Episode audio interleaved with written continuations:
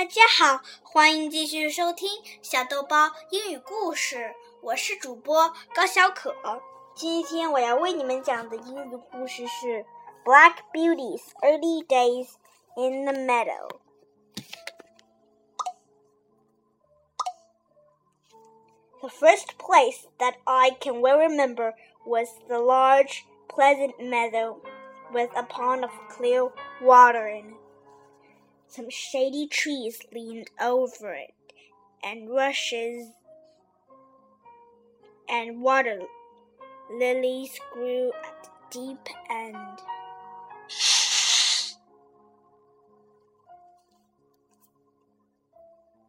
Over the edge, on one side, we looked into a plowed field, and on the other, we looked over a gate at our master's house, which stood by the roadside.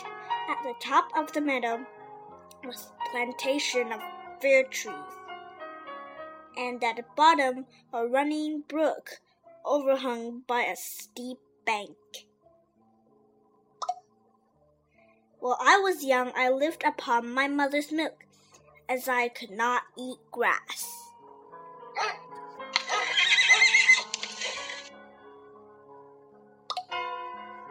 In the daytime, I ran by her side. And at night, I lay down close by her. When it was hot, we used to stand by the pond in the shade of the trees. And when it was cold, we had a nice warm shed.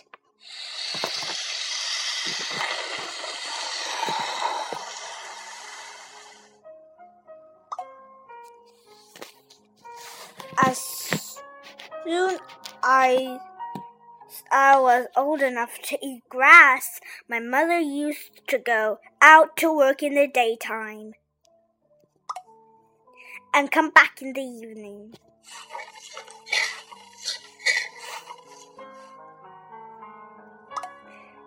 There were six young colts in the meadow besides me.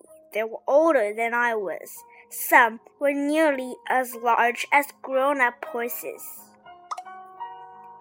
I used to run with them and had great fun. We used to gallop all together round and round the field as hard as we could go.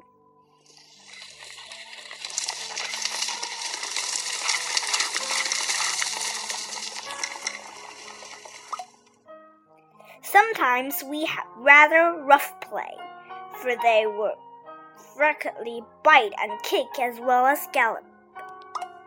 One day, when there was a good deal of kicking, my mother whined to me to come to her, and then she said, I wish you to pay attention what I am going to say to you.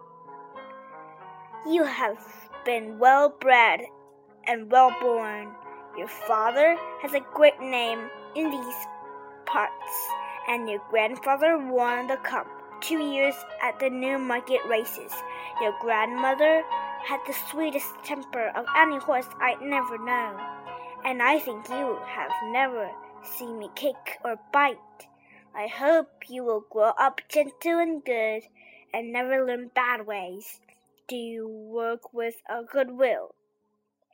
Lift your feet up well when you trot and never bite or kick, even in play.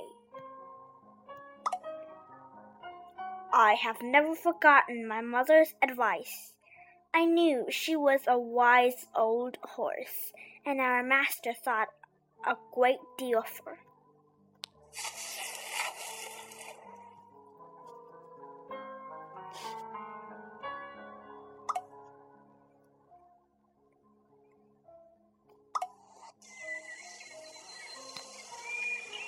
好了，今天的故事讲完了，谢谢大家。